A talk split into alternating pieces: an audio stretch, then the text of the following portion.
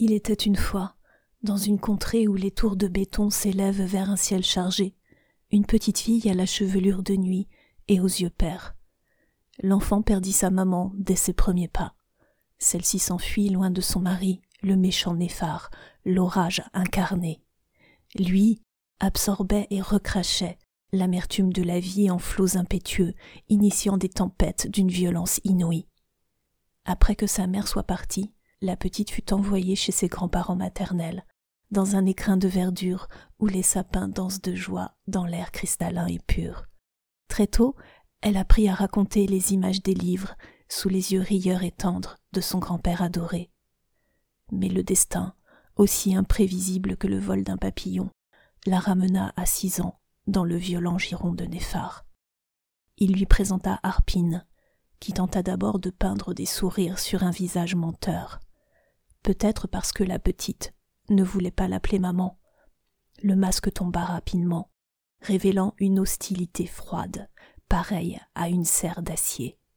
De temps en temps, la petite allait voir sa grand-mère Coquette, la mère de Néphar. Coquette ne se doutait pas de l'enfer que vivait sa petite fille, et la petite avait bien trop peur pour raconter quoi que ce soit.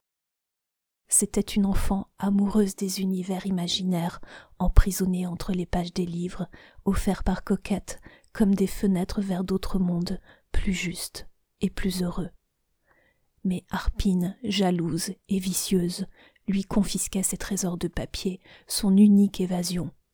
Les coups et les humiliations pleuvaient sans raison, tels des éclats de grêle sur les pétales d'une fleur, laissant l'enfant enfermé dans une bulle de douleur vêtue de lambeaux d'indifférence, nourrie de miettes de mépris, la petite fille grandissait dans l'isolement et le silence, terrorisée par les gardiens d'un foyer prison. Le jour de ses douze ans, la grand-mère offrit à la petite Les Misérables. Coquette, qui ne se doutait de rien, ne savait pas qu'elle faisait si bien. Dans le miroir de Cosette, la petite fille vit son propre reflet et reconnut le visage du mal et de l'injustice les pages devinrent des ailes, et la réalité cruellement tangible se cristallisa.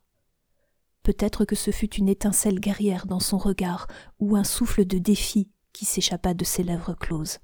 Mais Néphar et Harpine décidèrent de s'en débarrasser. Comme un paquet que l'on met au rebut, ils la laissèrent sur une aire d'autoroute, où ses grands-parents maternels l'attendaient, prêts à reconstruire ce qui avait été brisé. Les saisons défilèrent, portant avec elles la tristesse et la rage de la petite fille devenue femme, une femme guerrière, façonnée par les épreuves, forgée dans la résilience, dont la colère grondait encore, sourde, dans les profondeurs de son être, et surgissait parfois inopinément dès que la moindre injustice osait se montrer. Un matin de décembre, Coquette s'en alla brutalement, laissant derrière elle un silence oppressant.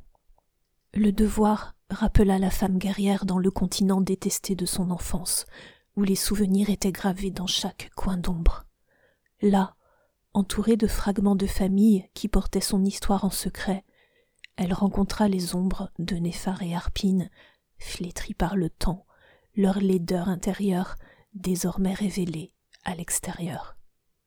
Face à Néphar et Harpine, la femme guerrière libéra la colère qu'il avait portée toutes ces années.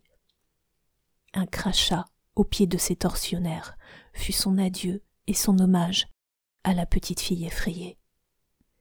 Puis elle s'en alla, la tête haute, traversant le voile du passé. Chaque pas l'éloignait de ces êtres misérables. Chaque battement de cœur apaisait la rage qui avait brûlé en elle. C'est ainsi que la petite fille effrayée devenue femme guerrière put remercier sa colère qui l'avait sauvée. Tel un feu de bois, éteint par les larmes du ciel, l'amertume s'estompait enfin en elle pour laisser la place à la fierté d'avoir vaincu la haine. La petite fille effrayée devenue femme en paix avait traversé l'obscurité pour trouver sa lumière. Elle marchait, forte de son vécu et fière de ses valeurs, sur un chemin de confiance, pavé de résilience et bordé de l'espoir de jours encore meilleurs. Et dans le craquement des feuilles sous ses pas, on pouvait entendre Coquette murmurer son pardon et son admiration à sa petite fille préférée à jamais.